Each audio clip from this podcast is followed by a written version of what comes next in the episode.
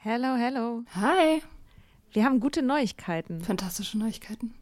Und zwar am 3. August sind wir auf dem OAMN Sommerkongress und machen da Live-Podcast in Berlin. Ja, äh, es wird total geil. Äh, Nathalie wird da sein natürlich, das Ganze moderieren. Äh, wir werden da sein, Mimi Fiedler wird da sein. Ähm, es gibt Vorträge, es gibt Musik. Das wird richtig spitze. Genau. Und es gibt auch noch ein paar Tickets, aber ihr könnt auch Tickets gewinnen. Und zwar, Wenn ihr eine Mitgliedschaft abschließt auf unserem Steady-Newsletter, den wir euch natürlich auch in jeder Folge und auf Instagram und überall verlinken, müsst ihr eine Mitgliedschaft abschließen. Das ist sowieso eine gute Idee. da schreiben wir nämlich einmal die Woche sehr, sehr schlaue Dinge. Ihr könnt mit Soda Club up to date bleiben und vor allem könnt ihr dieses Projekt mit am Leben halten. Genau, ihr finanziert damit auch Ingos Arbeit und unsere Arbeit und dafür kriegt ihr tolle Texte von uns und Bonusfolgen. Es sind jetzt auch schon ganz schön viele Inhalte da, weil wir machen das ja schon eine ganze Weile. Das heißt, wenn ihr jetzt eine sportbillige Mitgliedschaft abschließt, dann kriegt ihr ja die ganzen Inhalte quasi der letzten, weiß ich nicht, zwei Jahre oder so, jede Woche, also hunderte Sachen, alle gleichzeitig. Das ist total krass. Wenn ihr eine Mitgliedschaft abgeschlossen habt, könnt ihr uns eine E-Mail schreiben, schreiben, warum ihr gerne am Sommerkongress teilnehmen wollt. Und aus all denen losen wir dann die glücklichen GewinnerInnen.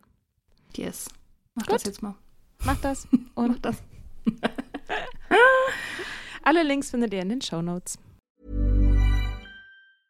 Many of us have those stubborn pounds that seem impossible to lose, no matter how good we eat or how hard we work out. My solution is PlushCare. PlushCare is a leading telehealth provider with doctors who are there for you day and night to partner with you in your weight loss journey. They can prescribe FDA-approved weight loss medications like Wagovi and Zepbound for those who qualify. Plus, they accept most insurance plans. To get started, visit plushcare.com slash weight loss. That's plushcare.com slash weight loss.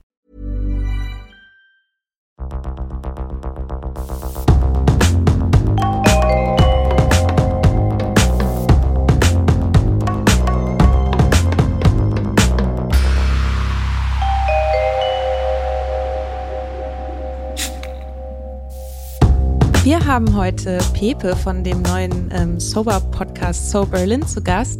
Und Pepe, wir wollen von dir als allererstes wissen, warum hast du aufgehört zu trinken?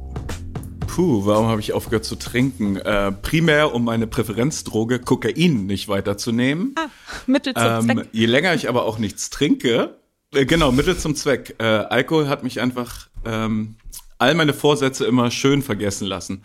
Äh, ich wusste immer, wenn ich Alkohol trinke, dann äh, mache ich das, was meine Spaßseite will. Und das, was meine Verstand- und äh, Ruheseite möchte, das wird dann schön äh, ausgestellt durch den Alkohol.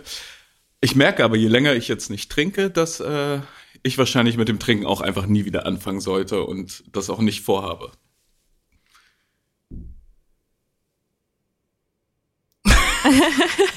Wir sind, wir sind heute alle müde. Hatten wir gerade schon im Vorgespräch. Haben alle erzählt, warum wir so durch sind. Pepe, warum bist du so durch? Erzähl doch mal. Äh, meine Mutter war zu Besuch. meine Mutter äh, war gerade zwei Tage bei mir, drei Tage bei mir, fast drei Tage. Und äh, so doll ich sie wirklich lieb habe von ganzem Herzen, äh, ist es die Person, die mich ähm, am schnellsten wütend machen kann und mir auch sehr viel Energie rauben kann, weil ich immer denke, ich muss jetzt für alles sorgen, dass alles perfekt ist, dass alles schön ist, äh, obwohl ich das wahrscheinlich eigentlich gar nicht müsste und mal ein bisschen entspannen könnte. Äh, ja. Warum seid ihr denn müde? Bei mir ist es Arbeit. Und Mia, bei dir? Bei mir ist es Spaß. Du hast noch, du hast noch Spaß? Ja, ich hatte sehr viel Spaß. Ich habe deswegen einfach, ich hatte so viel Spaß, dass ich einfach nicht schlafen konnte. Das ging nicht. Das ist aber ein schöner Grund. Pepe, und du hast jetzt keinen Spaß mehr, weil du nicht mehr trinkst. Ja, ich habe allgemein, ich habe allgemein irgendwie das Gefühl, dass ich äh, weniger äh, Spaß habe, weil so sober werden, das ist bei mir jetzt ja noch relativ frisch, ne? Sechs Monate äh, bin ich jetzt ohne Alkohol und Drogen. Das ist schon anstrengend, weil ich mich sehr viel damit beschäftige, weil ich sehr viele Gefühle auf einmal habe, weil ich sehr viele Sachen sehr anders wahrnehme und mich Sachen oft viel mehr angehen. Ähm, man kann vielleicht kurz mal dazu erzählen, wir hatten ja schon mal einen Versuch, diesen Podcast aufzunehmen und das ist ähm, grandios gescheitert äh, an der Technik, an meinerseits und nachdem wir alle aufgelegt hatten, habe ich wirklich geweint. Und das oh nein! Ist, ich weiß. Oh nein! Oh, nein. Oh Gott! Doch nicht. Jetzt fühle ich mich. uns. Oh Gott, jetzt fühle ich mich. Nein, nein, auf keinen Fall. Aber das ist einfach so, das hat mich dann so überfordert, dass ich das nicht hinbekommen habe. Und früher hätte ich das, also äh, früher hätte ich da äh, wahrscheinlich, hätte ich es überhaupt gar nicht geschafft, mit euch einen Termin zu machen. Das ist schon mal, äh, auf, ich hätte auch auch nie gar einen keinen Podcast. Bock gehabt. und ich hätte keinen Podcast zum Thema Soberness. Ja. ähm, nee, ich war dann einfach so, ich war so frustriert von mir selbst und äh, quasi, dass ich dann da wirklich kurz saß, äh, geweint habe und ähm, dachte, ja gut, das ist jetzt richtig übertrieben, aber vielleicht tut's dir auch mal gut, ähm, das rauszulassen. Hat wahrscheinlich auch noch andere Gründe gehabt, aber das war so so ein Moment des Loslassens. Das war ganz gut. Du hast dir auch die richtige Breitseite gegeben, ne? Du hast aufgehört zu trinken und zu koksen, du hast Therapie angefangen, du hast mit dem Rauchen neulich aufgehört und du hast total schnell, also ich glaube innerhalb der ersten Monate oder so den Podcast gestartet. Also du hast richtig alles, was geht, sozusagen an Therapie und Selbsterfahrung und Reflexion und so hast du alles gemacht und dann auch noch Entzug vom Nikotin und so. Also und du bist Barkeeper. Das ist Und- wirklich krass. Und ich bin Barkeeper, ja. Ich hatte heute sogar äh, Therapie. Und genau das war Thema, weil ich gesagt habe, das, was mir, was, was ich so vermisse auch am äh, Trinken slash Drogen nehmen, ist dieses Fallen lassen und dieses nicht wissen, was kommt und dieses ein bisschen so fuck, fuck auf alles. Und äh, da hat der Therapeut halt auch gesagt, na ja, es ist klar, dass du das gerade wenig fühlst, weil du halt so viel machst. So, ich laufe ja zu Selbsthilfegruppen, ich mache diese Therapie und genau, wie ihr schon richtig gesagt hast, wie du richtig gesagt hast, ist ja, der Podcast ist auch quasi aus dieser Not gekommen, was zu machen jetzt mit diesem Sober-Sein. Und da habe ich ja noch auf die Therapie gewartet. Und ich habe aber alles beibehalten. Ich laufe noch zu allen Selbsthilfegruppen, die ich mir quasi in der Wartezeit auf den Therapiestart gesucht habe. Zu denen gehe ich immer noch. Dann noch Therapie, dann noch äh, den Podcast. Und das ist schon äh, viel. Ja, das ist ein richtiger Fulltime-Job.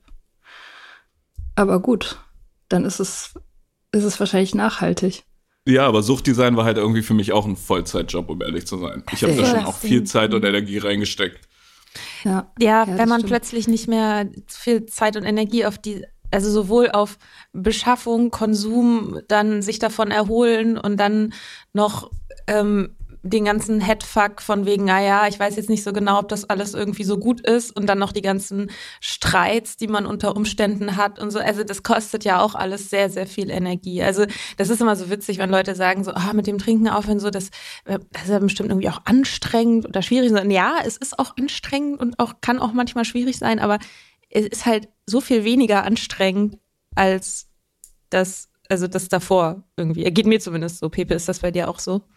Ja, total, weil, also allein dieses, wenn wir jetzt von Kokain reden, was ja meine Präferenzdroge war, dieses Beschaffen, dieses daran denken, dieses Einkaufen, dieses äh, Holen, dann das Nehmen und quasi äh, dann die Nacht verbringen, äh, dann das verkatert sein, das nicht einschlafen können und das am nächsten Tag dafür schämen oder am übernächsten Tag und dann mit so einer Scham rumzulaufen und äh, das hat schon richtig, also am, zum Ende hin, bevor ich dann entschieden habe aufzuhören und eine profes mir professionelle Hilfe zu nehmen und eine Therapie zu machen, habe ich da bestimmt vier von sieben Tagen in der Woche haben sich darum gedreht.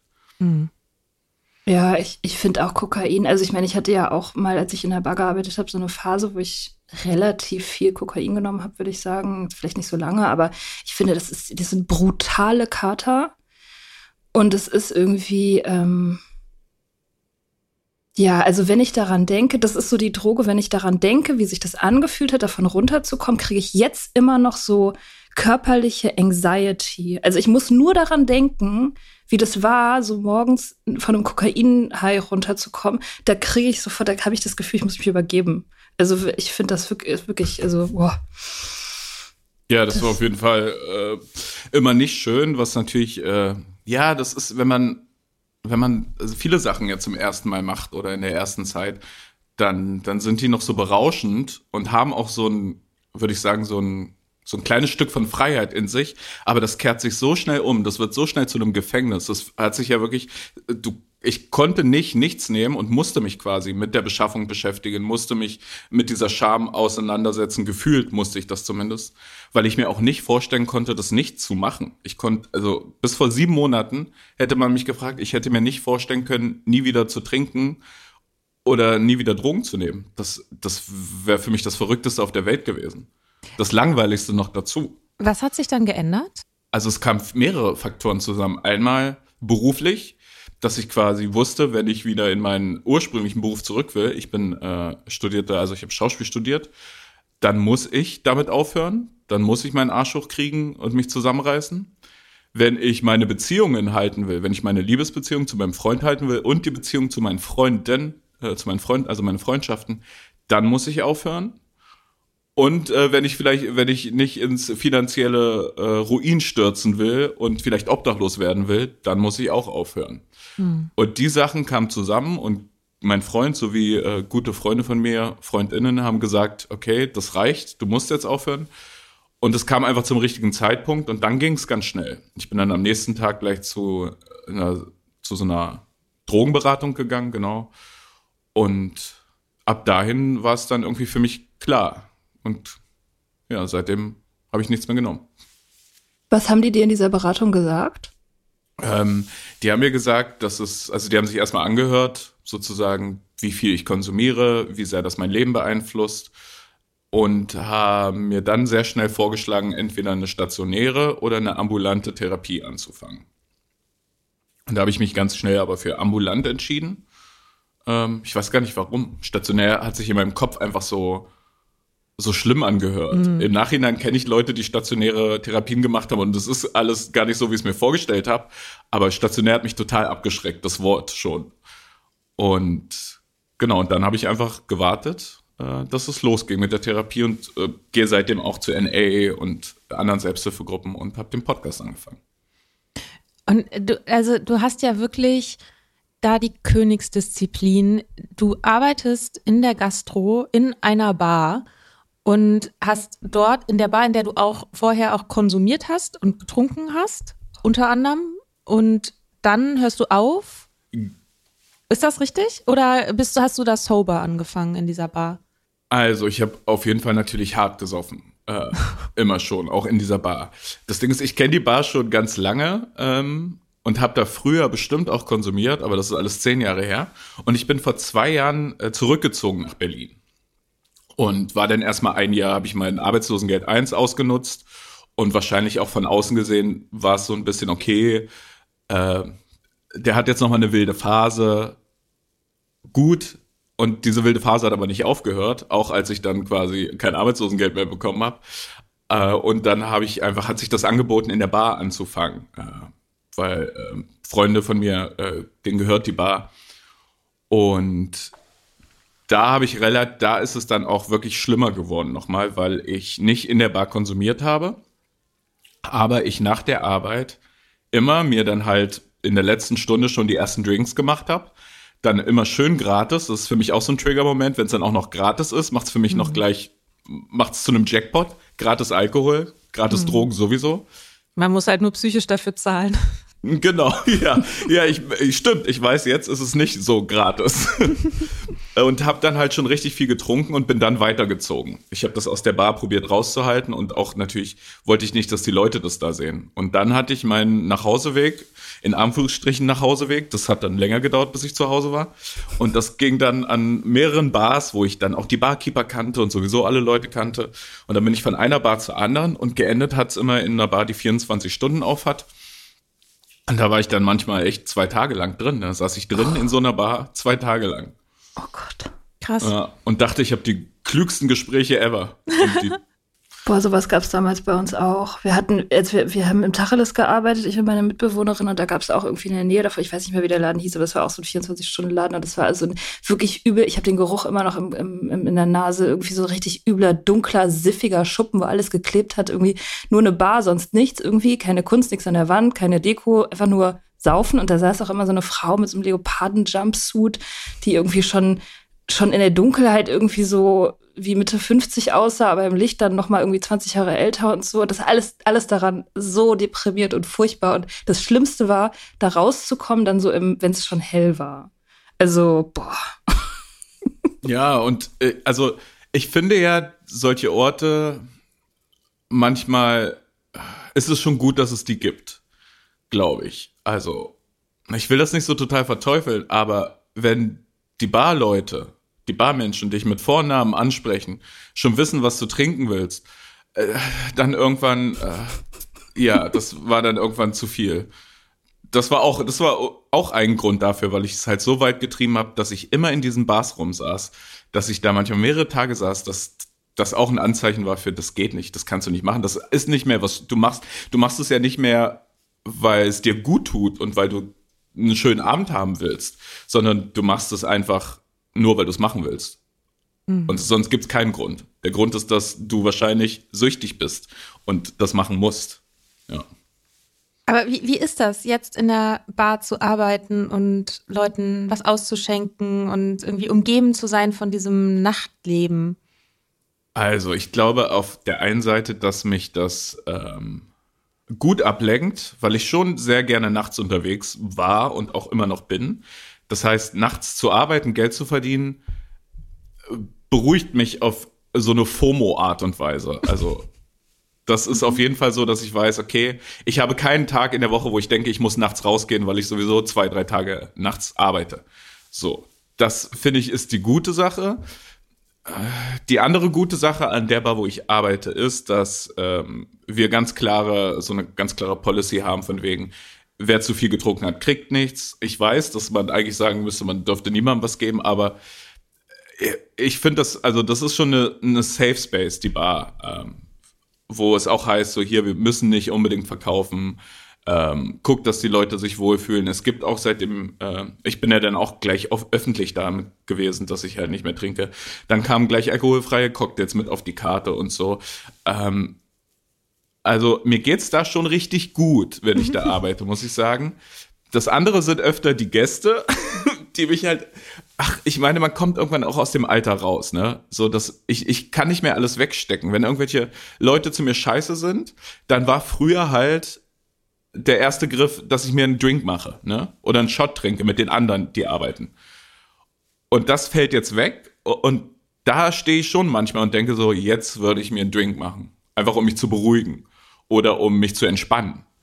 Weil ich oft auch angespannt bin bei der Arbeit. Ich glaube, ich bin eh immer so ein bisschen angespannt und kann das auch nicht ablegen. Und früher konnte ich das mit Alkohol natürlich sehr gut irgendwie wegdrücken oder mich entspannen einfach. Das ist halt auch ein Entspannungsmittel, ne?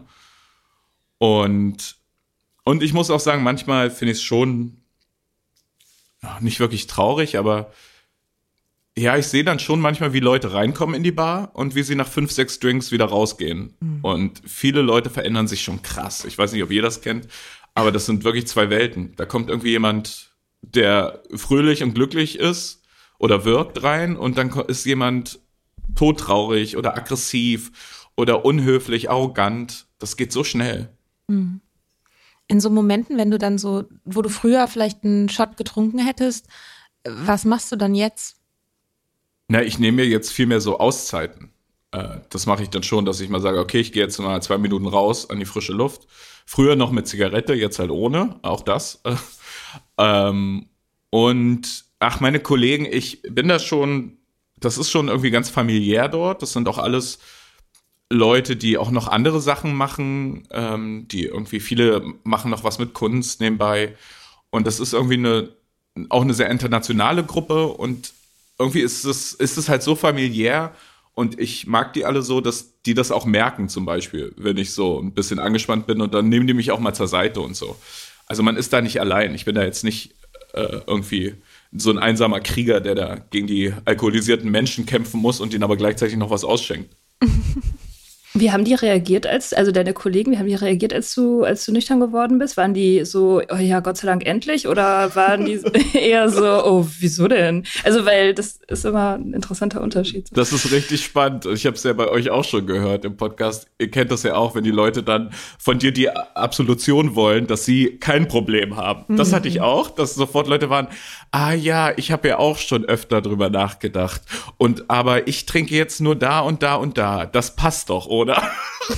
Ja, sag es mir. Du als Süchtiger. Als, ja, das ist geil. Oh mm, und aber allgemein war das sehr, waren, war die sehr positiv, weil manchmal hat man Angst, habe ich Angst, dass ich Leute natürlich auch in so einem Bar-Kontext viel zu viel damit triggere, dass ich sage, ich trinke nicht. Oder auch meinen Chefs zum Beispiel, dass ich sage, ich trinke jetzt nicht mehr, dass sie sagen, theoretisch, ah, dann kannst du ja aber nicht arbeiten. Weil. Fixe raus. wird Wodka oder gehen. Richtig. Und dann, dass ich dann so einen Trichter im Hals habe und so zwangs, zwangsbetrunken gemacht werde. Oh Gott. Nee, aber die, die Reaktionen waren alle super. Vor allen Dingen von den Chefs. Die waren halt so sehr gut und äh, haben auch direkt angesprochen, hey, wenn dir das hier bei dem Job zu viel wird, musst du uns das sagen. Und ähm, meine Kollegen waren da auch super, also super supportive einfach. Die haben auch, wenn dann jemand Shots ausgibt für alle, sagen sie auch immer hier für den nicht. Oder mir macht einer einfach so einen kleinen Cola-Shot oder so. Süß. Das ist irgendwie. Süß. Ja, das finde ich sehr süß. Wow. Hm. Und hast du, hast du am Anfang oder jetzt vielleicht noch das Bedürfnis gehabt, andere zu bekehren? Also wenn du siehst, dass jemand offensichtlich irgendwie so ein Problem hat oder auf eins zuschlittert, sozusagen, dass du dann sozusagen den trocken legen willst, wie man so schön sagt? Nee, das habe ich nicht. Davor habe ich auch richtig Angst, dass ich das einfach irgendwann mal so ungefragt mache. weil ich finde das, ja, ich, oh, weil natürlich geht's mir, muss ich ganz ehrlich sagen, mir geht's gerade so gut wie schon lange nicht mehr. So nüchtern. Und ähm, wir hatten, also es gibt ja diese pinke, diese pinke Wolke, auf der ich mich noch befinde, die ich, glaube ich, so langsam verlasse. Und natürlich ist man da so verlockt, dass man alle Leute mitnehmen will dahin und sagt so, ja, ey, genau. da wo ich gerade bin, das ist super, probier's aus. Gleichzeitig weiß ich, wenn man mir das vor neun Monaten gesagt hätte, hätte ich gesagt, komm, lass mich in Ruhe. So, was geht dich das an? Oder hätte mich dann, glaube ich, eher entfernt von dieser Person. Emotional und auch äh, so raum- und zeitlich. Einfach wäre ich dann verschwunden. Wobei ich finde schon, es ist immer ein Unterschied, ob jemand, ob jemand ähm, das, die, die Abhängigkeit aber durchgemacht hat oder ob jemand einfach sagt so, ja, ich trinke auch nicht so viel und das würde dir bestimmt auch gut tun oder so, wo man sich so denkt, komm, fuck you. Also es ist halt so wie, wenn Jogger einem sagen, dass Joggen total toll ist und Yoga-Lehrer einem sagen, dass Yoga machen total toll ist, wo man sich so denkt, ja, irgendwie, hm, danke, aber nein, danke. Aber wenn jemand mal da war, wo man selber gerade ist, finde ich, also für mich war das immer auch anziehend irgendwie. Also ich fand das immer auch interessant und ich glaube, dass so, wenn Leute dann so nachfragen, bei mir ist es doch okay und so und so Absolution wollen, ist ja auch so ein bisschen Ausdruck genau von dieser Ambivalenz, dass man es schon irgendwie interessant findet und gleichzeitig da aber auch nicht zu nah dran möchte irgendwie. So. Ja, ja, aber doch, ich, merke gerade andersrum ist es vielleicht äh, bei mir ein bisschen so gewesen, warum es mir dann doch so leicht viel, vielleicht die Entscheidung dann doch zu treffen und dabei zu bleiben, ist, dass ich im Freundeskreis viele Leute habe, die schon mehrere Jahre teilweise nüchtern sind. Und das hat natürlich, glaube ich, im Endeffekt schon einen Einfluss auf mich gehabt, zu sagen, okay, ich hole mir jetzt mal professionelle Hilfe und ich sehe zumindest bei anderen Leuten, dass die jetzt nicht irgendwie nur noch in Schwarz-Weiß rumlaufen und äh, langweilig sind. Ne? Hast du, wie, was ist mit Nostalgie? Weil ich finde, also ich, ich habe, als ich Barkeeperin war, ich habe noch getrunken, als ich aufgehört habe, Barkeeperin zu sein, so. Aber ich habe diesen Job sehr betrauert. Also ich muss echt sagen, als ich damit aufgehört habe, habe ich gelitten, wie als hätte ich mich von einem Menschen getrennt. Weil ich finde, Bars und, und dieser ganze Lifestyle, das ist schon irgendwie eine besondere das ist einfach irgendwie eine besondere Liebe und so. Und ich kann es auch immer noch glorifizieren. Ich hab, wir haben im Podcast auch schon mal darüber geredet, als äh, Mika erzählte, dass sie auch in Irland mal in der Bar ähm, gearbeitet hat und dass, dass man da so ein, ja, dass man da so einen ganzen Nostalgie-Sack irgendwie auch mit sich rumträgt. Hast du das? Ist das oder? Total, total. Du, äh, Mika, hattest ja dann auch so einen Text, glaube ich, gelesen, den du mhm. geschrieben hattest. Und äh, da war es bei mir auch so. Natürlich kann der auch abturnend wirken, so eine Bar und ihre, aber für mich hat das auch total eine Anziehungskraft. Und auch dieses nicht wissen, wohin und dann in eine Bar gehen und zu gucken, was passiert und immer betrunkener werden und vielleicht dann aber trotzdem im Endeffekt vielleicht, wenn es gut dosiert ist, auch ab und zu mal gute Gespräche zu haben, die man nicht vorhergesehen hat und Leute kennenzulernen, die man nicht vorhergesehen hat das ist schon immer noch ein Reiz und wie gesagt, der wird ein bisschen erfüllt, indem ich da arbeite. Und auch zu diesem Thema, ob ich jetzt so eine, ob ich jetzt so eine alkoholfreie Agenda habe. Es ist schon so, wenn Leute alkoholfreie Drinks bestellen, dann komme ich so richtig dann ins Fachsimpeln darüber. und was ich am Anfang auch nicht gemacht habe, ich oute mich jetzt auch immer als Nicht-Trinker. Das habe ich am Anfang die ersten Monate nicht gemacht, weil ich dachte, ach, das will doch keiner hören, der hier bei mir bestellt und mich dann nach irgendwas fragt, wo ich keine Ahnung habe. Jetzt nicht mehr Ahnung habe, weil es was Neues ist. Ähm, und mittlerweile traue ich mir traue ich mich das aber, dass ich sage so, nee, ich trinke nicht. Und dann denke ich so, na gut, dann musst du halt damit klarkommen. Ob du das cool findest oder nicht, oder ob dich das triggert oder nicht, ist nicht mein Problem. Es sind ja auch irgendwie mehr ähm, Barkeeper und Barkeeperinnen sober, als man so glaubt. Also ich habe das eigentlich erst in der Nüchternheit gecheckt. Aber ich habe echt gemerkt, in vielen Läden, in die ich häufiger gegangen bin, waren dann die, die, die Barkeeper teilweise nüchtern. Die hängen das dann halt nicht so an die große Glocke, weil, naja, ist halt eine Bar, so will man halt ja. nicht unbedingt drüber erzählen, so, aber, ähm, aber natürlich ist es, die sehen halt, äh, in, also jede Nacht im Prinzip, was das auch anrichtet. Und deswegen ist es ja auch gerade eine Gruppe, die eigentlich dafür prädestiniert ist, irgendwann nüchtern zu werden, weil die sehen halt den Shit. Die sind, genau, die sind erstmal eine Gruppe, die prädestiniert ist, erstmal abhängig zu werden. Also, weil die Art der Arbeit, wie diese, ja. die Arbeit strukturiert ist, du bist immer umgeben davon.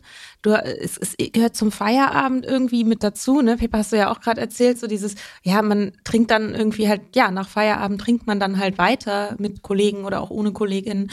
Ähm, also, es ist eine, ja, ich muss auch sagen, also in meiner Bar, Arbeitszeit, so, das hat die, einfach die Verfügbarkeit so, und dieser Lebensstil, dass man auch ein, wenn man eh arbeitet nachts, dann schläft man ja auch lange am nächsten Tag. Und dann hat man ja auch eine Entschuldigung, weshalb man lange schläft, weil man hat ja auch gearbeitet. Aber man hat eben halt auch gesoffen. So.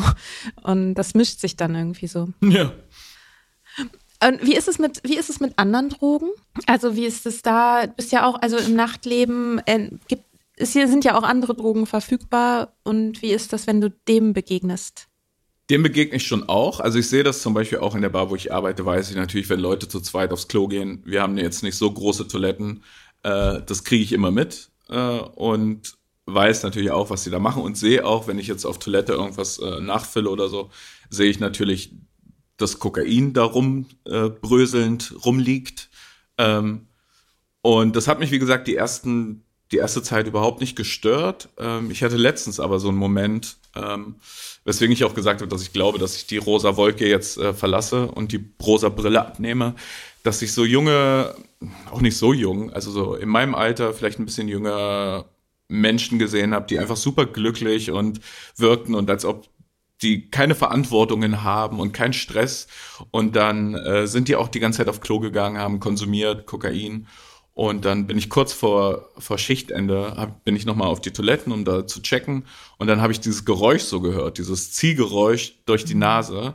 Und dann ist es mir richtig so eingefahren, dass ich da gerade so ein Verbot habe. Also, dass ich mir gerade das verbiete, das zu machen. Und es hat sich richtig krass wie ein Verbot angefühlt. Ich hoffe, irgendwann fühlt es sich an wie meine gute, freie Entscheidung. Aber in dem Moment hat sich angefühlt wie ein Verbot, was mich runterzieht. Und ich war richtig traurig und äh, vielleicht das auch, was man Nostalgie nennt, oder äh, was du mir mit Nostalgie benannt hast, dass ich traurig war, dass das vorbei ist. Und das war zum ersten Mal, dass mir sowas passiert ist, dass ich die Gedanken nicht kontrollieren konnte oder nicht einfach nur positiv zum, zum Nüchternsein gestimmt war, sondern das ist mir richtig reingefahren und es war gut, dass es kurz vorm Feierabend war, weil ich bin dann echt einfach nach Hause gelaufen, habe mich ins Bett gelegt und habe gepennt. Ähm, ja. War das der Moment, wo du vorhin gesagt hast, dass du irgendwie äh, so, so einen Rückfall-Optionsmoment hattest neulich? Das erste Mal? War das das? Genau, genau das. So, mhm. es war, ich habe das heute in der Therapie auch nochmal besprochen, da ist mir auch klar geworden, dass das quasi nur so ein halber Schritt, also wenn nicht mal ganz zum Rückfall gewesen wäre, weil ich habe nicht darüber nachgedacht, dass ich mir jetzt was bestelle oder dass ich jetzt was aktiv ziehen will. Ich habe nur zum ersten Mal gemerkt, dass mir das schwerer fällt als gedacht, das cool zu finden, nüchtern zu sein. Immer, rund um die Uhr. Ich glaube jetzt, wie gesagt, ich komme von der rosa, rosa Wolke runter und es ist einfach nicht alles immer cool, nüchtern zu sein. Muss ich, es ist einfach so. Ne? Ich kann da jetzt nicht so gurumäßig sagen, hey, das ist immer geil. Nee, manchmal fehlt mir auch vor allen Dingen Kontrolle abgeben, fehlt mir manchmal. Nicht zu wissen, was kommt, fehlt mir manchmal. Ja. Hm. Ich finde es aber schon total spannend, wie so ein Suchtgedächtnis irgendwie auch funktioniert, dass, also ich habe jetzt nie gekokst. Für mich wäre jetzt die Vorstellung von dem Geräusch, wie jemand was durch die Nase zieht, ist, es ist ja kein schönes Geräusch. Und ich kenne das aber in Bezug auf, also, na, es ist ja nicht so, als ob man jetzt irgendwie die Symphonie von damals hört und irgendwie, man weiß noch, damals saß ich hier irgendwie am Meer und äh, ein einsamer Geiger spielte irgendwo. Also, aber es, so fühlt es sich halt an. Und ich kenne es vom Trinken, dass ich manchmal, wenn ich so an richtig abgerockten Kneipen vorbeigehe, die, die auch stinken und irgendwie so der Geruch von einem, ich saß irgendwann mal, saß ich neben so einem nassen Aschenbecher. Und ich habe so, also es war kein schlimmer Suchtdruck oder so, aber ich habe diesen Geruch so gehabt. Und es ist ja wirklich kein schöner Geruch, mm. aber ich dachte in dem Moment so, oh geil, jetzt ein Bier. und das, ich konnte das halt nicht, ich konnte das nicht kontrollieren. Also ich bin dem dann natürlich nicht gefolgt und so und habe dann auch eher so mir dabei zugeguckt, so ein bisschen verwundert, weil ich so dachte, hä, wo kommt denn das jetzt her? Aber dass auch so Sachen, Triggerpunkte sind, die jetzt erstmal nicht objektiv schön sind. So, das finde ich krass. Ja, vor allen Dingen, die nicht, die nicht von, von der Allgemeinheit als schön betrachtet werden auch, ne? Mhm. Weil für mich war dieses Geräusch mit der Verbindung Toilette hat mich, glaube ich, sofort zurückgeworfen in ich bin Anfang 20, ich habe gerade acht Stunden durchgetanzt, bin verschwitzt in irgendeinem Berliner Club und stehe mit wildfremden, aber super sexy Menschen gemeinsam auf dem Klo und wir teilen uns eine gemeinsam erworbene Kokainkapsel und wir fühlen uns so verbunden miteinander, als wären wir, als würden wir für den Rest unseres Lebens beste Freunde bleiben, was natürlich nie passiert ist. Aber darin habe ich mich zurückgeworfen gefühlt. Mhm. Auch in dieses Klo-Kontext. Für mich sind Klos auch. Ich war vorhin, als ähm, bin ich musste ich kurz zu einer öffentlichen auf eine öffentliche Toilette in einer Bar reingehen, weil ich so dringend pinkeln musste, weil ich mache ja gerade Therapie und da muss ich meinen Urin abgeben und deswegen hatte ich äh, hatte ich eine volle Blase auch nachdem ich Urin abgegeben habe und dann stand ich da auf dem Klo und dann hatte ich, dachte ich wieder so, ah ja, dieser Geruch von so einem schäbigen Klo in einer schäbigen Bar, das ist für mich nicht abschreckend. Das mhm. ist eher, da kommen halt super viele Erinnerungen hoch. Ne? Ja. Ja, das kann ich voll nach. Ja, voll. Das ist halt dieses, das ist dieses krasse, das ist einfach das Dopamin. Ne? Das hängt sich halt an diese Sinneserfahrung ran und, und schießt dann einfach auf dich los, sodass, also, dass du dich letztendlich nicht wehren kannst. Ich meine, das ist ja der Mechanismus letztendlich, ne? dass diese Sinneseindrücke verknüpft werden mit, mit dem, mit der Motivation, mit dieser starken Motivation zu konsumieren. Das ist wirklich abgefahren. Mhm. Ja, und genauso wäre es für mich definitiv, wenn ich äh, wieder anfangen würde, Alkohol zu trinken. Das ist so verknüpft für mich mit Kokain, ähm, dass, äh, das eigentlich nur eine Frage der Zeit wäre, wenn ich trinken würde, wann ich dann wieder dazu koksen würde. Und ja. Das ist auch genau das, was Benjamin von Stuckrad-Barre schreibt, ne? Nüchtern am Weltnichtrauchertag. Mhm. Da schreibt er genau auch das, dass er ähm, kein, dass er nicht mehr trinkt, weil sonst macht er halt eine Tür auf. Und er kann dann nicht mehr kontrollieren, wer was alles noch durch diese Tür hinterherkommt und ihm das Leben irgendwie auf links dreht. So, ja. Ja, aber so ist bei mir auch genau. Der Alkohol ähm, ich weiß, dass ich unter dem Einfluss von Alkohol einfach zu allem fähig bin. Vor allen Dingen dazu, mir Sachen, die ich mir vorher vorgenommen habe, die zu verwerfen und Gedankenkonstrukte in meinem Kopf zu erschaffen, warum das jetzt auch gut wäre. Und daran dann glaube. Genau. Was würdest du zu einer Person sagen, die in der Gastro arbeitet und überlegt, aufzuhören und sagt, aber mein Job eignet sich nicht dafür, ich müsste erst einen anderen Job finden, bevor ich aufhören kann oder so irgendwie, also für die das ein, ein, also ein Grund in Anführungsstrichen sozusagen ist. Ähm, was würdest du zu so jemandem sagen? Für den das quasi ein Grund wäre, weiter zu konsumieren mhm. oder nicht aufzuhören. Mhm. Ähm, ja, also ich würde sagen, es kommt, wirklich, es kommt ja wirklich auf den Typ an. Ne? Es ist, glaube ich, für viele Leute sehr großer Trigger-Moment, wäre das, in der Bar zu arbeiten. Immer von Alkohol umgeben zu sein, es zu riechen und theoretisch auch es immer kostenlos haben zu können. Ich würde sagen, hey, mach das, wenn du das willst, mach das sofort, mach das offen mit deinen Kollegen, erzähl allen, dass du nicht mehr trinkst, dass du nichts mehr möchtest Und für mich war das ein Grund war dafür auch, dass ich diesen Job behalte, weil ich auch Stabilität brauche. Also der Job gibt mir auch Stabilität, nämlich Geld. Und hätte ich jetzt noch mal quasi aufhören mit so viel, also mit so einem großen Bestandteil meines Lebens, nämlich Alkohol und Drogen, damit aufzuhören und noch einen neuen Job zu finden oder mich irgendwo neu einzugliedern, davor hatte ich sehr, sehr viel Respekt. Vielleicht hätte es geklappt. Mir war das zu groß vom Schritt her, so dass ich das wirklich auch bei der Therapie und auch in meinem Freundeskreis und bei meinem Freund durchdrücken musste, dass ich diesen Job behalte. Ich habe gesagt, ich weiß, ihr alle ratet mir davon ab, aber ich schaffe das. Ich möchte diese Sicherheit. Ich fühle mich wohl bei dieser Arbeit. Ich brauche noch ich brauche eine Stabilität. Und ähm, ja, umso mehr habe ich mich natürlich auch reingehangen. Zum Beispiel am Anfang weiß ich noch, ich bin immer sofort, immer noch sofort nach der Arbeit direkt nach Hause, weil ich wusste, ich muss auch, die Leute müssen mir wieder vertrauen, vor allen Dingen mein Freund. Ne? Ich muss dem zeigen, ich kann nachts arbeiten und gleich nach Hause gehen. Also ich würde sagen, es ist Typsache. Ja. und äh, ich, ich finde, es war die richtige Entscheidung für mich. Mhm. Ich habe auch ganz klar, ich habe zum Beispiel auch meine Routinen geändert nach dem Feierabend. Ich hatte einen Nachhauseweg, der an mehreren Bars vorbei äh, geführt hat, wo ich die Barkeeper, wie gesagt, kannte. Und meine Routine hat sich dahingehend geändert, dass ich eine andere Straße nach Hause gegangen bin und zum Dönerladen. Ich bin, äh, ja, regelmäßig habe ich mir dann, aber das ist auch so, ne, weil mein, das ist natürlich auch das Belohnungssystem. Nach der Arbeit hat mein Belohnungssystem quasi sich mit Alkohol und Drogen belohnt jetzt mit Essen und das hat auch sechs Monate gut geklappt. So, ich habe sehr viel mehr gegessen. Ja, aber mir auch so. Ja, ich habe sehr viel Süßigkeiten gegessen. Das mm, pendelt sich dann ja. irgendwann ein. Und ich finde es aber, also es ist ja dann auch genau richtig zu sagen, okay, eine Baustelle nach der nächsten. So.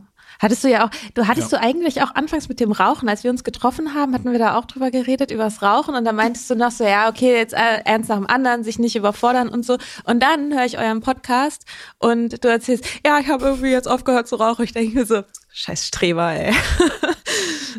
ja, und ich und ich habe eure, ich habe mal dann eure Podcasts von vorne gehört und habe gehört, ach, du rauchst nicht? ja, ja, ich, was? Tadam. Ja, ich habe äh, hab mit Trinken und Rauchen gleichzeitig aufgehört und das hat auch für ein Jahr gut funktioniert. Ja, Streberin. Und dann, weil das bei mir aber auch so verknüpft war, so doll, also hat es für mich funktioniert, dass so dieses Gefühl, so jetzt ein, jetzt ein neues Leben, ähm, das hat das irgendwie gestützt.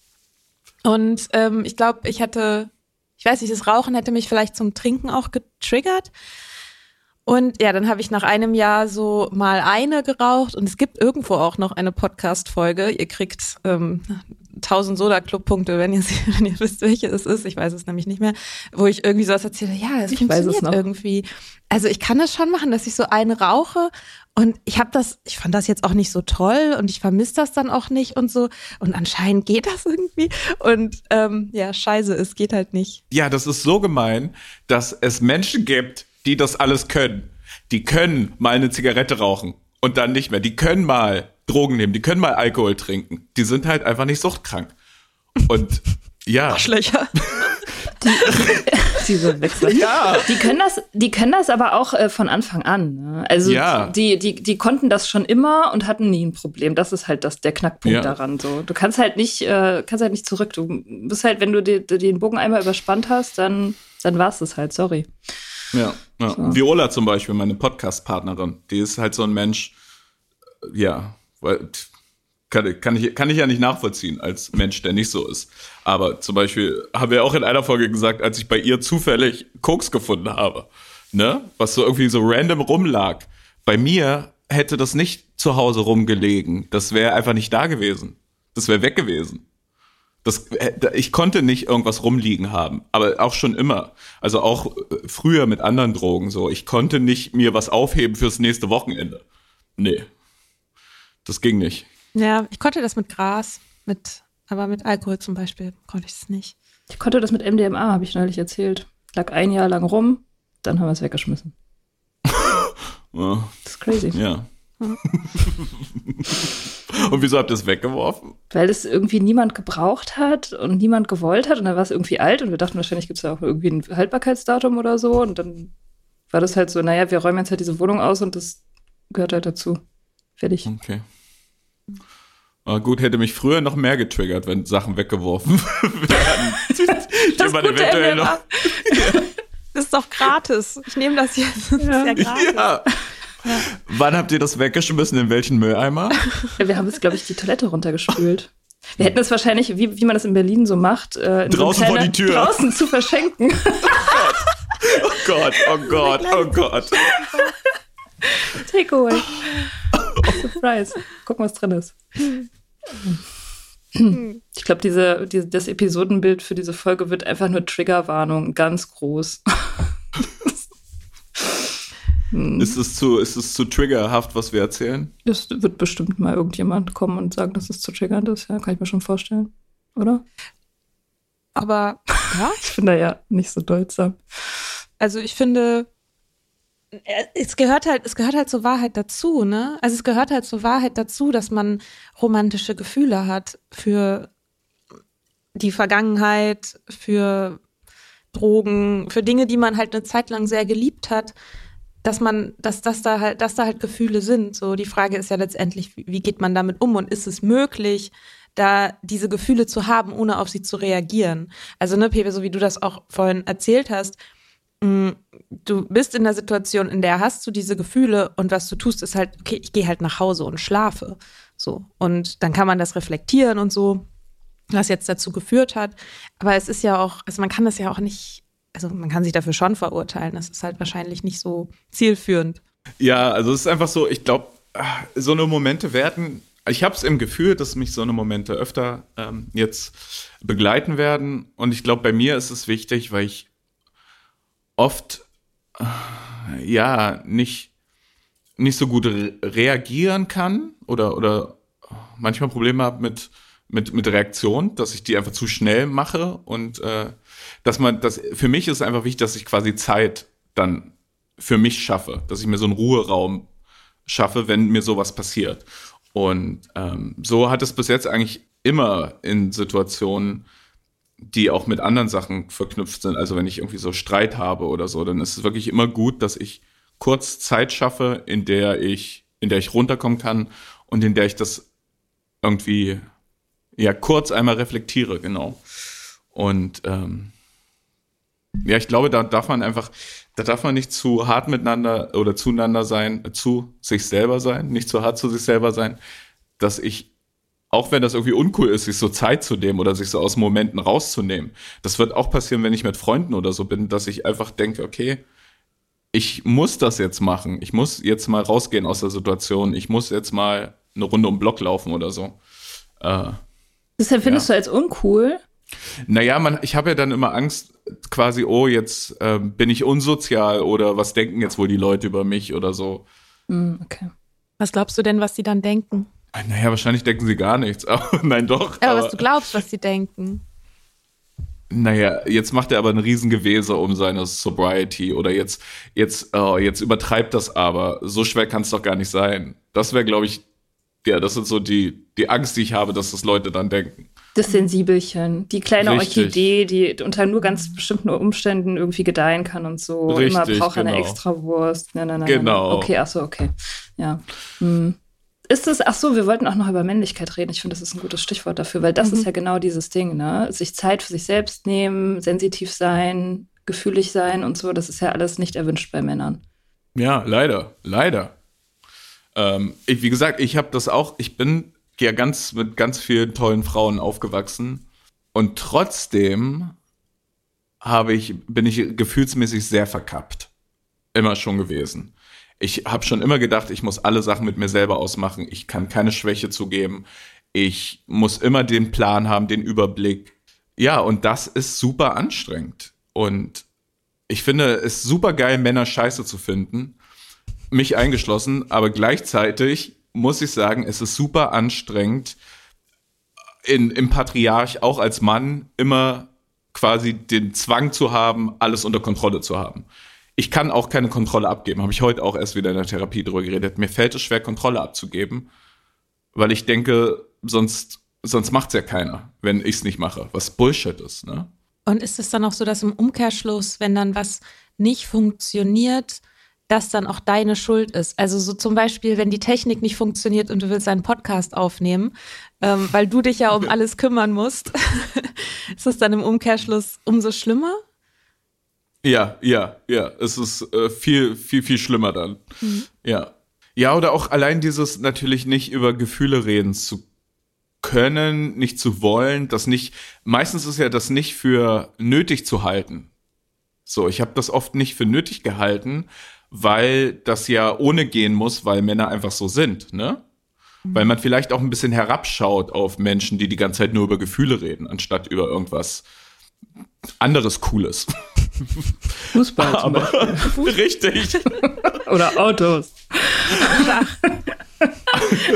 oh, Schach, ja, stimmt. Und aber das, äh, dass das einfach so wichtig ist, dass es so wichtig ist, dass wir Kindern beibringen, egal welches Geschlecht, dass es gut ist, darüber zu reden, wie es in der Innenwelt aussieht. Und dass das keine Schande ist und dass äh, das einen befreien kann und dass das einen auch manchmal, also ich glaube, ich hätte viel weniger Druck in meinem Leben verspürt bis jetzt, wenn ich öfter mal über Sachen geredet hätte, anstatt das einfach immer in meinem Kopf zu haben und immer mit mir rumzutragen. Ja. Ja, das ist halt irgendwie, das ist halt Patriarchat. Ne? Ich habe da in letzter Zeit auch viel drüber nachgedacht, weil ich irgendwie angefangen habe, die Männer in meinem Umfeld, die darunter leiden, wirklich auch irgendwie da mitzufühlen, weil ich das in letzter Zeit irgendwie häufig sehe, die Auswüchse davon. Und ähm, das ist halt so, weil Gefühle und sensitiv sein ist halt weiblich konnotiert. Und weiblich konnotiertes ist halt automatisch schlecht. Gerade für Männer. Also für Frauen auch. Wir wissen es ja auch. Wir waren ja Cool Girls und wollten immer wie die Typen sein, so. Ähm, aber für Männer ist es ja noch krasser. Also dieser Druck lastet auf den Männern noch viel mehr. Und ähm, gerade ist es so, ich glaube, Glennon Doyle schreibt es in ihrem Buch, ich glaube Untamed, ich weiß nicht genau, wo das steht, aber sie meinte, dass ähm, so die die Mädchen, also die kleinen Mädchen, die werden heutzutage schon mit so einer Selbstverständlichkeit irgendwie an diese Themen rangeführt und man sagt ihnen halt sozusagen, ja, du kannst, du kannst auch stark sein, du kannst auch aggressiv sein, du kannst auch Fußball spielen und so. Aber die Jungs werden halt so ein bisschen vergessen, dass man denen halt auch sagt, du darfst weinen und du darfst äh, irgendwie nicht weiter wissen und, und, und weich sein und was weiß ich, keine Ahnung, Nagellack tragen oder sowas. Ähm, dass das immer noch so ein bisschen hinten runterfällt. Und das glaube ich, also wenn das nicht beleuchtet wird, dieses Problem, dann fällt uns das sehr bald schon auf die Füße. Ja, womit das wohl zu tun hat, ob das damit zu tun hat, dass man quasi Gleichberechtigung will und man denkt, alle müssen es so haben wie der Mann, was aber natürlich nicht gut ist. Ja, genau. Das ist genau das. Mhm. Ja. Dass man halt Freiheit mit Männlichkeit auch gleichsetzt. So. Also Richtig, wenn alle so sind wie die Männer sozusagen oder wie die Stereotypen Männer, dann haben wir es geschafft. Aber nee, ist leider auch so, dass weibliche Sachen auch integriert werden müssen. Sonst bleibt man ja auch in derselben Logik hängen, ne? in der patriarchalen genau. Logik. Also das ist auch so der Punkt, keine Frauen müssen ähm, einfach nur härter verhandeln, um sich am Arbeitsplatz durchzusetzen oh oder so. Ja, vielleicht wird es auch Zeit, dass wir die Art, wie wir arbeiten, überdenken so und den, den Raum, den, ähm, den, den Individuen mit ihren Gefühlen und ihrem Leben und ihrem gesamten Baggage sozusagen auch haben müssten in der Arbeitswelt und wer hat diese Welt eigentlich so gebaut und dann ist dieser Empowerment-Aspekt von ja, Girlboss und du verhandelst hart oder so, ist halt auch nur ein Teil so von, von Empowerment. Und der andere, dass wir eigentlich an das System müssen, der fällt halt dann ein bisschen weg. Ja, weil im Endeffekt ist es dann doch so, dass auch wieder nur die nach vorne kommen, die am lautesten sind und am extrovertiertesten. Und das sollte es auch nicht sein, weil dann ist es ja auch egal, ob Mann oder Frau, Hauptsache die Person, die lauter ist. Mhm. Ähm, auch nicht cool. So. Welche Rolle haben für dich Alkohol und Drogen gespielt in Bezug auf Männlichkeit? Bei mir ganz viel, weil es ja noch mal ein Tick komplexer ist. Ich bin ja dazu noch homosexuell. Das heißt, Männlichkeit war für mich eh immer schwierig und ich hatte das Gefühl, dass ich immer eine Schippe drauflegen muss, was Männlichkeit angeht. Das heißt, ich hatte immer das Gefühl, ich musste stärker saufen und stärker Drogen nehmen als alle anderen Männer, um meine Homosexualität quasi ähm, auszugleichen. Richtig dumm natürlich, aber das war schon immer so, dass ich quasi sehr früh sehr viel mehr saufen wollte und können musste im, in meinem Kopf als alle anderen Männer, damit ich ja nicht, damit ja nicht gesagt wird, ach, der verträgt nicht so viel, weil er schwul ist. Mhm. So. Ähm, das ist natürlich ganz, also ich glaube, da geht's, vor allen Dingen früher geht's da geht's vielen schwulen Männern da so, dass sie quasi dieses toxische Männliche sich noch mehr anziehen, das noch mehr unterstützen, damit sie nicht auffallen. Äh, also bei mir war es so, dass ich meine weibliche Seite noch krasser unterdrückt habe, teilweise als ich als heterosexuelle Freunde von mir, die irgendwie viel viel cooler sind mit ihrer Weiblichkeit oder mit ihrer weiblichen Seite oder mit ihrer Weichheit und ihrer Emotionalität als ich das bin. Und deswegen ist es für mich, habe ich das Gefühl, manchmal sogar noch härtere Arbeit, dieses Männlichkeitsdenken aus meinem Kopf zu kriegen, weil es für mich irgendwann mal überlebenswichtig war, zumindest in der Schule, nicht erkannt zu werden und so. Mhm. Da habe ich mir schon viele Sachen angeeignet, die, äh, auf die ich jetzt nicht mehr stolz bin. So. Hm, zum Beispiel? Ach, so eine dauerhafte, die, wie gesagt, dauerhaft die Kontrolle haben zu müssen, alles besser zu wissen. Ähm, ja, auch ein bisschen eine Aggressivität in mir, die ich mir antrainiert habe. Obwohl ich nie so gefühlt habe und auch noch nie so fühle, dass ich in so ein, wenn ich in, in, in Streits komme oder so, oder auch früher, war mein erstes, mein erstes innerliches Gefühl immer zu Rückzug, Verstecken, das irgendwie anders klären. Aber ich habe mir antrainiert, quasi mich groß zu machen, auch wütend zu werden, auch sauer zu werden. Ähm, und quasi so eine, was für, glaube ich, viele Leute einfach eine bedrohliche Ausstrahlung ist, das mir einfach anzutrainieren. Äh, obwohl das total auch gegen meine, gegen mein, gegen mein Gefühl ging. Ja, Damit es auch da nicht heißt, oh, ja, der ist eine Memme, weil er schwul ist. Ne? Und wie löst du das jetzt auf? Oder wie arbeitest du da jetzt dran? Wie geht das? Also, was hilft natürlich ist, dass es mir bewusst ist, dass ich so bin, dass ich es auch nicht. Es gab bestimmt auch mal eine Zeit in meinem Leben, wo ich dachte, ich bin der total äh, coole, queere Mensch, der gar keine, der gar keine Männlichkeitsprobleme hat, weil ich ja eh queer bin. Wie kann ich denn, wie kann ich denn als Schwuler Männlichkeitsprobleme haben? Geht ja nicht. Das ist mir jetzt klar, dass das sehr wohl geht und dass ich das tief in mir verankert habe. Und das hilft schon mal und natürlich hilft es auch wieder diese Ruhemomente, weil in meinem Kopf sieht es dann nämlich so aus, dass ich alles ganz schnell machen muss. Also, dass ich super schnell reagieren muss. Und das ist wie, wie mit dem Suchtdruck oder mit, mit anderen stressigen Momenten, dass ich mir einfach die Zeit nehme, das kurz zu durchdenken und das mit mir kurz irgendwie das ein bisschen in mir, in mir, ja, so wabern lassen kann, ohne sofort eine Lösung ha parat haben zu müssen. Ich nehme mir quasi Tempo raus, gleich eine Lösung zu haben, weil ich dachte, von mir wurde das, wird das erwartet, immer gleich eine Antwort und eine Lösung zu haben ist aber nicht so. Und da muss ich mich richtig zu, richtig zu zwingen, quasi, nicht sofort eine Lösung parat zu haben. Mm, das ist ja auch irgendwie so eins der großen Suchti-Themen, ne? Dieses, dieser Raum zwischen Reiz und Reaktion, den zu vergrößern, diesen Muskel auch zu trainieren, dass man das kann, dass man es irgendwie immer ein bisschen länger aushalten kann. Manchmal sogar bis zum nächsten Tag. Man hat Streit und dann kann man einen Tag warten, bevor man diese schreckliche E-Mail oder diese schreckliche Textnachricht schreibt. So krass. Und das ist dann so eine Revelation, wenn man es schafft, wenn man diesen Raum entdeckt auf einmal, der da ist. Ja. Wie ist es denn mit, wie ist es denn bei euch? Habt ihr euch männliches Verhalten antrainiert, um als starke Frauen zu existieren? Das war ungefähr mein Fulltime-Job, glaube ich. Also in meinen 20ern war das mein Fulltime-Job, männliches Verhalten anzutreten. Wir haben echt, also ich habe mit meiner besten Freundin zusammen gewohnt.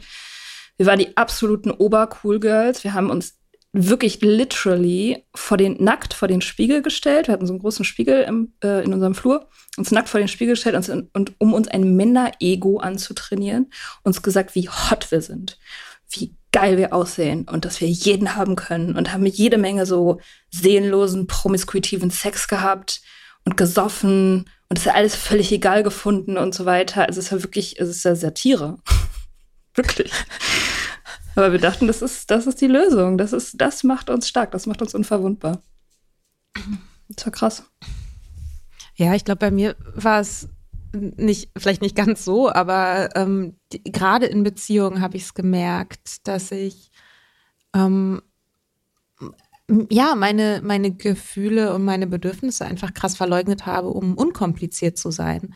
Also, dass ich immer den Eindruck hatte, mh, dass alles, was ich so fordere oder will oder mir wünsche oder was ich fühle, dass es unverhältnismäßig ist und weil ich halt einfach, ich bin halt anstrengend und ich wollte halt alles Mögliche sein, nur nicht anstrengend, sondern und ich will ja eine, eine Bereicherung für das Leben sein und ich wollte auch immer, dass die Freunde von meinen Typen sagen, boah, Mika, die ist ja richtig cool.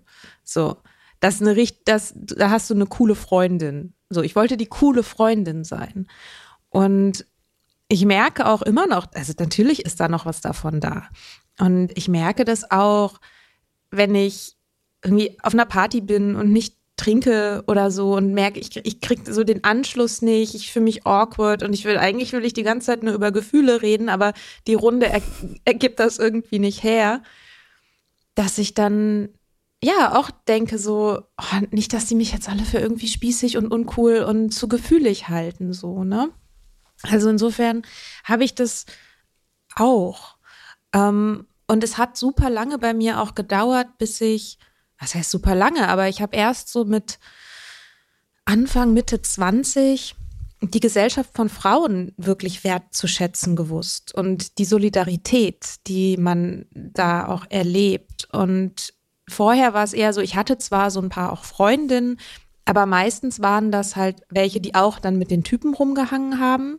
Also dann war das halt irgendwie eine Gruppe von acht bis zehn Typen und halt zwei Frauen. Eine davon war ich und die andere war halt das andere Cool Girl so.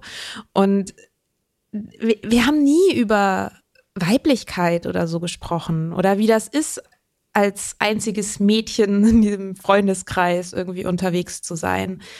Ähm, das kam alles erst so mit, ja, mit Anfang Mitte 20, auch das, als ich in WGs gewohnt habe und auch mit Frauen zusammen gewohnt habe, dass ich irgendwie so gemerkt habe, krass, da ist ja so eine, eine, eine Stärke und auch eine Welt, die sich hier irgendwie aufmacht, die mir ganz, ganz viel gibt. Und ich habe trotzdem, also diesen ganzen Patriarchatsbums, also super krass verinnerlicht. Ja. ja. eigentlich leiden alle nur drunter, ne? Ja, eigentlich leiden. kann man nur drunter leiden, ja. so unter sowohl Männer als auch Frauen, weil als genau was du sagst, dass du nicht als anstrengend äh, wirken wolltest, ist es natürlich so, dass ich immer im Hinterkopf hatte, ich will keine Belastung sein. Mhm. Ich will keine emotionale Belastung für irgendwen sein, also rede ich nicht über meine Emotionen. Ja. ja. Und das Problem ist dann, wenn es dann aber so passiv-aggressiv rauskommt. Das kennt, das, das habe ich halt auch super krass. Ich habe das dann, ne, du hast, du schluckst alles runter, solange bis es entweder halt, ja, also bis es explodiert. Und bei Männern ist so eine Explosion häufig ja dann irgendwie Wut und Stärke und bei Frauen ist es dann eher so eine Hysterie. Ich weiß nicht, was wie, wie war das für dich? So hat sich das eher, wenn du explodiert bist, hat sich das eher hat sich das männlich angefühlt oder hat sich das, wenn man das so sagen kann, überhaupt männlich oder weiblich angefühlt? Also wenn ich mich zurückerinnere, hat sich es auf jeden Fall sehr männlich angefühlt, weil ich glaube ich auch dann, wenn es rausgeplatzt ist, das sehr ich sehr überzeugt war von dem, was ich gesagt habe und so fertig, ich meine meine quasi meine Argumentation war fertig. Das war quasi, wenn es rausgekommen ist, war das ein fertiger Vortrag oder so eine Ab so ein Abspruch von allem, äh, was mich gerade stört oder ja, das war das wirkte, ich glaube oft auch sehr oberlehrerhaft und über, ich war dann überhaupt nicht bereit, mit mir reden zu lassen, sondern es kam dann einfach so rausgeplatzt, das, was ich schon seit wahrscheinlich Tagen, Wochen im Kopf hatte und mir schon immer so zurechtgelegt hatte im Kopf, kam das dann irgendwie so sehr wütend raus. Das ist äh, öfter passiert, ja. Mhm. Ja. ja. bei mir wäre es dann eher so, dass ich dachte, also dass ich dann angefangen habe zu weinen und total verzweifelt war und mich dann danach total geärgert habe und dachte, oh, jetzt mache ich hier so emotionale Erpressung also Weinen sowieso ist ja eh immer emotionale Erpressung, klar, haben wir ja alle gelernt. ähm, aber dass ich mich halt, ja, dass ich dann, dass ich mich über mich geärgert habe, dass ich mich nicht unter Kontrolle hatte, weil man muss ja ruhig bleiben, man muss rational bleiben, nur, nur die Ratio zählt, so.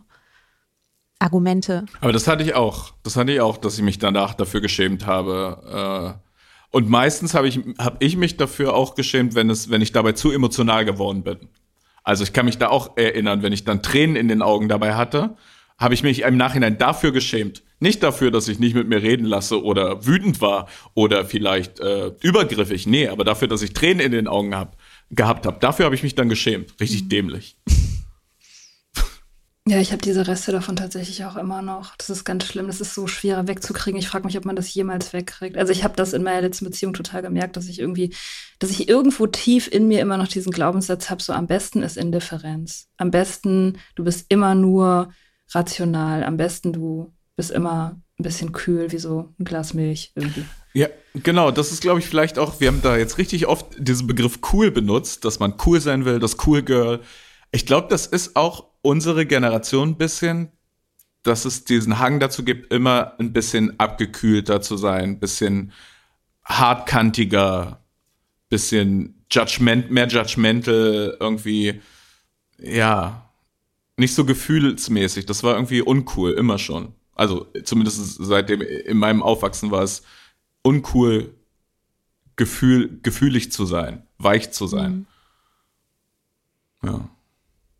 Generation cool. Ja, stimmt ja. irgendwie, ne? Vielleicht die 90er, vielleicht sind die 90er schuld. So ein bisschen auch. Diese Schwarz-Weiß, dieser Kate Moss-Look. Nee, mhm. ist es nicht, Mika? Doch, doch, doch, ich wollte. Äh, ähm, habe ich so einen kleinen Delay. Ähm, ja, ich glaube, es hat auch ganz viel mit Ironie zu tun. Also, dass mhm. wir auch eine Generation sind, die super ironisch ist und die ganzen Referenzen in der Popkultur ja auch es ist alles, es ist alles geremixed und es war alles schon mal da und wir können jetzt einfach nur noch Spaß damit haben. So, wir sind aufgewachsen ohne die, das Bewusstsein dieser Klimakrise im Nacken. Ähm, wir sind aufgewachsen ohne Krieg.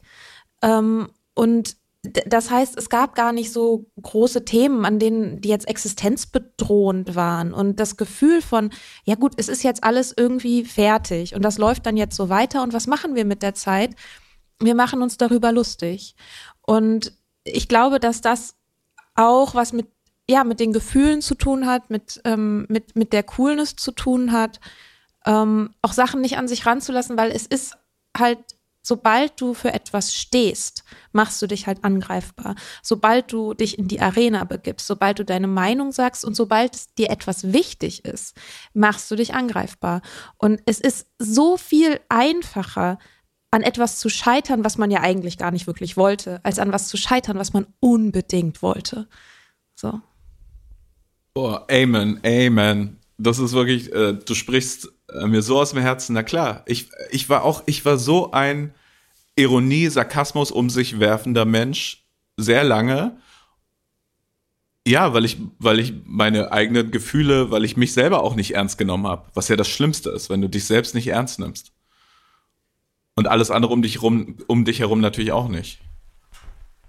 Ja, ja, das ist äh, verführerisch, aber das ist halt, äh, das ist halt auch so ein bisschen das Gift, ne, weil es Verbindung, also immer nur ironisch zu sein, immer nur distanziert zu sein, zynisch zu sein. Wir haben da auch in der Zynismusfolge mal drüber geredet. Das, äh, das, das verhindert halt Bindung und Connection zu anderen Leuten und zu den Dingen, die dir wirklich wichtig sind. Und dann äh, kommen wir halt nirgendwo hin. Das ist das Problem. So wie Madonna gesagt hat: Wer nichts will, der kriegt auch nichts. So, das ist hm. auch sehr wahr. Danke, Madonna. Ja, aber es ist, ja, es ist so krass, wie oft, jetzt wenn ich mich zurückerinnere, wie oft ich Sachen klein gemacht habe, mhm. die mir, die mich eigentlich wirklich verletzt haben oder die mir eigentlich wirklich viel bedeutet haben, um nicht uncool zu wirken. Ich habe eine komplette krass, ne? Beziehung so geführt. Ich habe eine Beziehung, ich habe einen, ich habe einen Typen, sechs Jahre habe ich das gemacht. Also gut, gegen Ende war ich dann ein bisschen aufgeweicht so äh, und müde wahrscheinlich auch.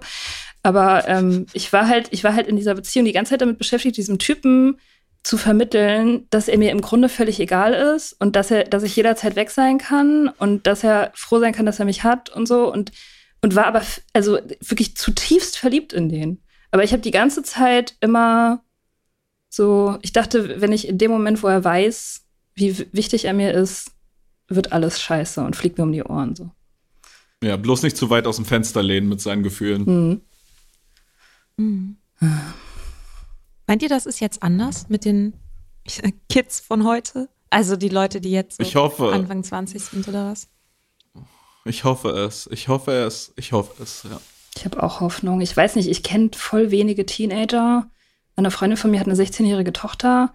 Und wenn ich mir das so angucke, dann denke ich so, ja, ey, das ist eine gute Generation. Also die, die ist so politisch, so krass politisch und die sind so anders mit diesen, auch diesen ganzen Gender-Themen drauf und so. Für die ist es völlig normal, irgendwie schwul zu sein oder bi zu sein oder, oder keine Ahnung, trans zu sein und so. Die, für die ist, die gehen damit um, so, die haben das in ihrem Vokabular. So. Das war bei uns, also völlig anders. Mhm. Damals. Ja, ich muss ja sagen, ich habe ja jemanden aus einer anderen Generation auch bei mir zu Hause. Ich meine, mein Freund ist auch nochmal eine andere Generation. Äh, da merke ich das schon auch. Da kriege ich es auch immer eigentlich hart vorgeführt, wie was für ein was für ein letztes Jahrtausend ich bin manchmal. Ja, ich habe nur, ich habe, ich habe ja Angst um diese Generation, also die, die jetzt jung sind. Ich habe, also ich habe so richtig so Beschützerinstinkt, Beschützerinneninstinkt für die, weil ich so denke, boah Mann, ey, die, die, der Hintergrund, vor dem die aufwachsen, ist so bedrohlich. Und ich finde den schon so bedrohlich meinen Anfang 30. Und die kennen gar keine andere Welt, in der nicht schon quasi der Weltuntergang anklopft.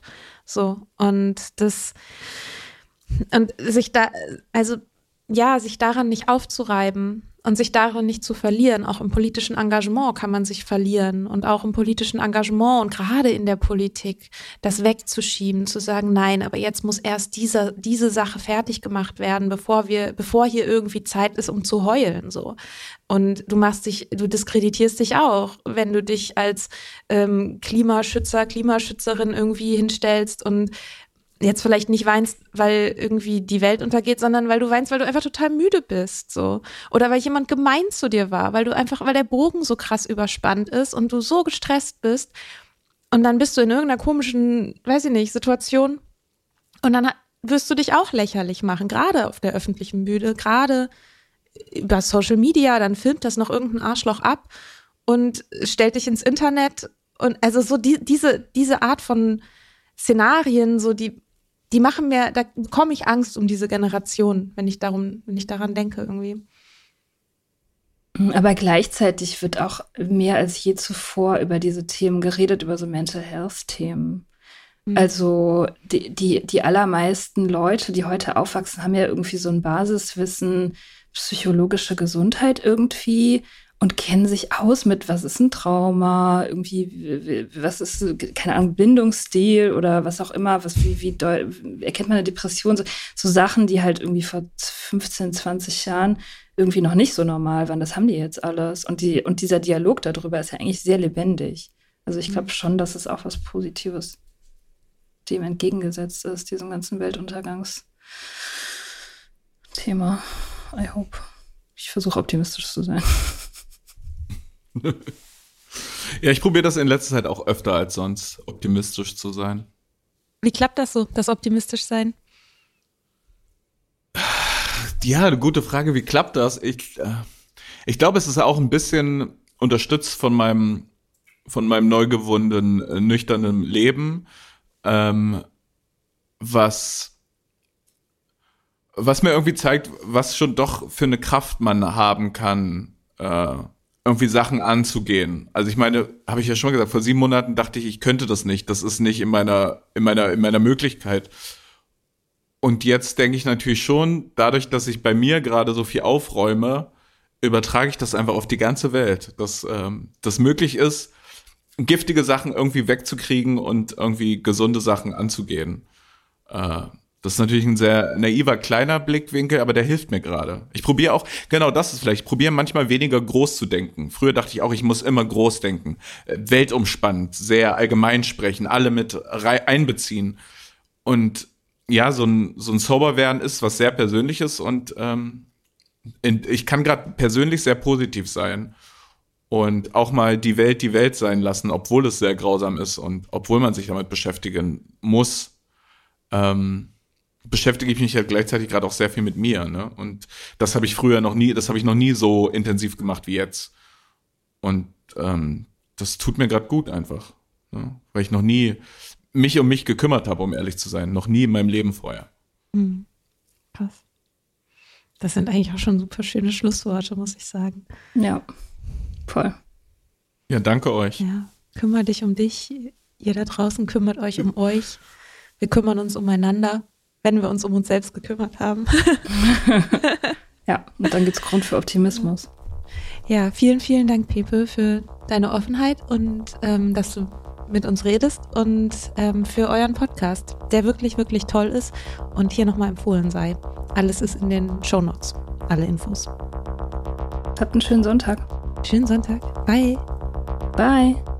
Dankeschön, bye.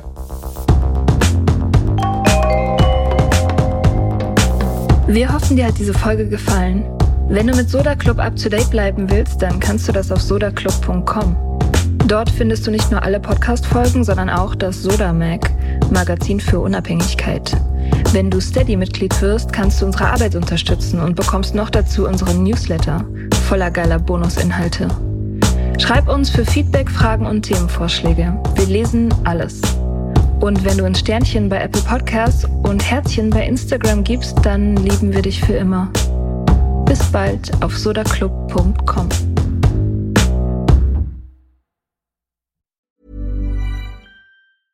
Even when we're on a budget, we still deserve nice things. Quince is a place to scoop up stunning high-end goods for 50 to 80% less than similar brands.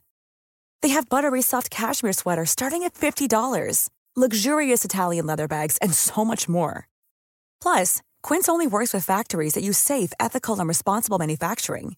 Get the high-end goods you'll love without the high price tag with Quince. Go to quince.com/style for free shipping and 365-day returns.